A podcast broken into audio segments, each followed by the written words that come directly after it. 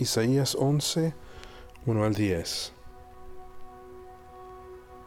Entonces un retoño brotará del tronco de Isaí, y un vástago dará fruto de sus raíces, y reposará sobre él el espíritu del Señor, espíritu de sabiduría y de inteligencia, espíritu de consejo y de poder, espíritu de conocimiento y de temor del Señor él se deleitará en el temor del Señor, y no juzgará por lo que vean sus ojos, ni sentenciará por lo que oigan sus oídos, sino que juzgará al pobre con justicia, y fallará con equidad por los afligidos de la tierra.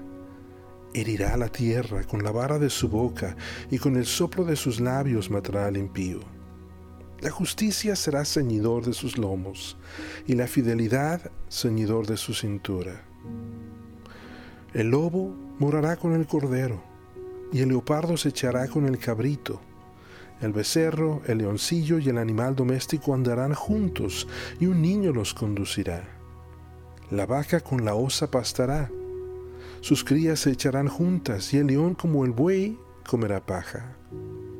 El niño de pecho jugará junto a la cueva de la cobra, y el niño destetado extenderá su mano sobre la guarida de la víbora no dañarán ni destruirán en todo mi santo nombre, porque la tierra estará llena del conocimiento del Señor como las aguas cubren el mar. Acontecerá en aquel día que las naciones acudirán a la raíz de Isaí, que estará puesta como señal para los pueblos, y será gloriosa su morada.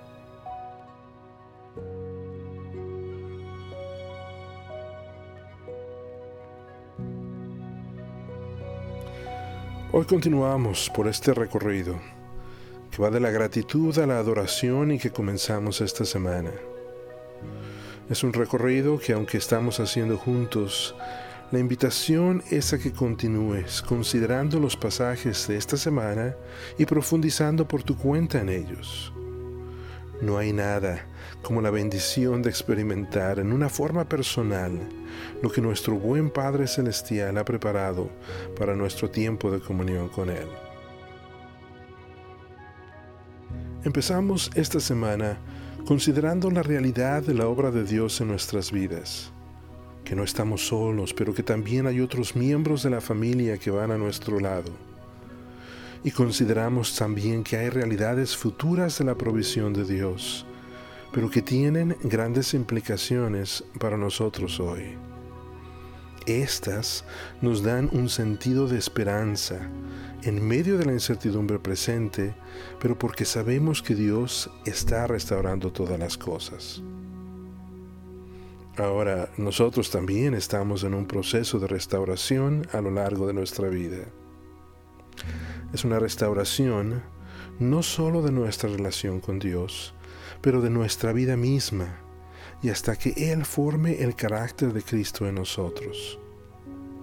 Sin embargo, es de ánimo saber que es una obra con la que Él está comprometido, y hasta que termine de hacer algo bello de nuestra vida y de propósito para sus planes redentores en la humanidad. Dice Filipenses 1.6, estando persuadido de esto, que el que comenzó en nosotros la buena obra la perfeccionará hasta el día de Jesucristo. Fuimos creados por Dios y para Dios. Y nuestra alma no encuentra descanso, dijo San Agustín, hasta que no lo encuentre en Él. Somos adoradores por diseño ya sea Dios o cualquier otra cosa ocupará su lugar en nuestro corazón. El problema del hombre es en realidad un problema de adoración, de poner nuestra esperanza, nuestros afectos y nuestra devoción en otra cosa o persona que no es Dios. Es adoración distorsionada. Son afectos desordenados. Una lucha de amores. Sin embargo, la solución para nuestro problema de adoración solo se encuentra en la restauración de la adoración. no a cosas creadas que captan nuestra atención y devoción, pero a nuestro Creador y quien sí merece nuestra adoración. Es solo al rendirnos a esta verdad que encontramos la verdadera libertad en el presente y un anticipo de su obra completa en el futuro. Es precisamente a la adoración a la que apunta este pasaje y cuando habla del temor de Dios. No es un miedo a las consecuencias o un respeto ante una autoridad o persona infinitamente más grande que nosotros. El temor de Dios se refiere a la adoración, al lugar y al peso que le damos a Dios en nuestra vida es ese deleite, como dice en estos versículos, en la sabiduría e inteligencia de Dios, en el consejo y poder de Él, y en el conocimiento perfecto de su persona. Todos anhelamos que estos se vean reflejados en la humanidad a través de justicia para el pobre, equidad para el afligido y sanidad para el quebrantado. Y es precisamente en la persona de Jesús y en nuestra respuesta de adoración a su obra y ante estas verdades del carácter de Dios, que esta esperanza produce también en nosotros una gracia para poder involucrarnos en el establecimiento de su reino, un reino que comenzó con la venida del Mesías en la Navidad. Esta obra de reconciliación con Dios nos da no solo la esperanza de restauración completa, pero también es un llamado a ser parte de esta gloriosa obra en este mundo.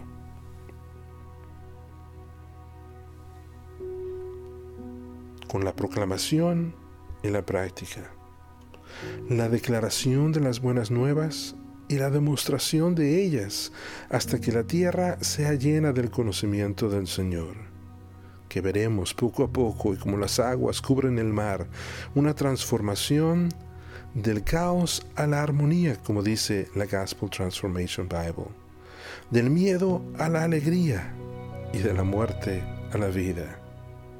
A la vez que trabajamos ya por la paz, por la justicia, por la belleza y por la restauración de todas las cosas.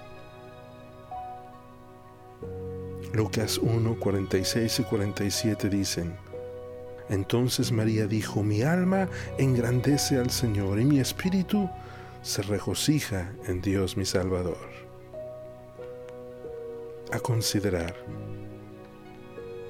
está la esperanza de restauración completa de tu propia vida en el futuro, dándote energía en el presente y para involucrarte en su obra de restauración en nuestro mundo? ¿Por qué pudiera ser que no? ¿Qué refleja tu vida de adoración y en relación a las cosas a las que le rindes tu esperanza y afectos? Tu atención y tu tiempo. En el pasaje de Lucas 1:46 al 56, vemos cómo María reorienta su corazón a la adoración a Dios y al considerar la obra de Dios en su vida a la luz de la esperanza de la realidad futura. ¿Cómo crees que esto le ayudó a ella y cómo pudiera ayudar a nosotros también el día de hoy? Padre, te agradezco que esa obra de reconciliación de mi relación contigo tiene también una dimensión de restauración de todas las áreas de mi vida y comenzando con mi adoración. Gracias porque cuando mi adoración es solo para ti, es que encuentro libertad de las cosas de este mundo que muchas veces atan mi corazón. Gracias también que cuando esto ocurre, veo que crece en mí un deseo de hacer la diferencia a mi alrededor, de involucrarme en tu obra de restauración. Ayúdame a que pueda perseverar en mi peregrinar por este mundo, no con demasiada carga y preocupación por el futuro, pero descansando en tus promesas y recibiendo todo de tu buena mano, con gratitud, con obediencia y con deleite, y además buscando maneras de expresar tu amor con mi prójimo en palabra y en hecho. Amén.